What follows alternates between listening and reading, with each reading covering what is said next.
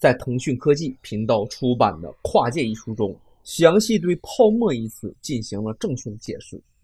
因为泡沫整体上被当作贬义词使用，但是实际上的情况是，但凡一个成熟的细分行业都必须经历泡沫期，几乎没有哪个互联网细分行业未经过泡沫就可以直接进入成熟模式。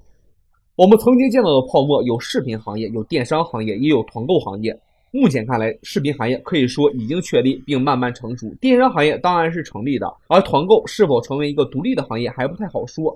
而当下有些行业有泡沫之味，比如穿戴设备，比如大数据，比如 VR。老实说，科技媒体这些等等都是有泡沫，但泡沫并不意味着贬义。泡沫的另外一个含义就是风口，也就是说，大家都觉着好，都要干。创业者如果发现自己的行业正在进入泡沫期，应该值得恭喜，因为你找到了一个风口。如果自己所从事的细分行业压根儿没有同行，反而要担忧了。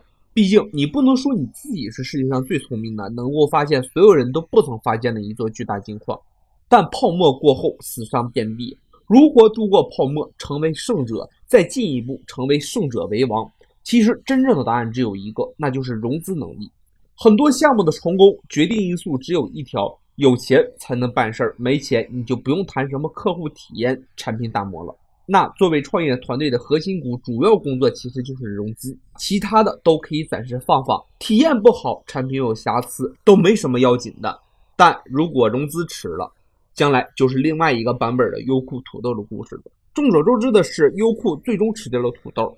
查一下两者的利润融资表，不得不说，土豆大大的落后了。优酷土豆的故事是比较早期的互联网项目的故事，具体比如还有打车项目、滴滴快滴。他们各自背靠大树，很砸银子，基本上这个细分市场上已经很难出现第三方的空间。那至于一道走到另外一个路径，与他们并不相同。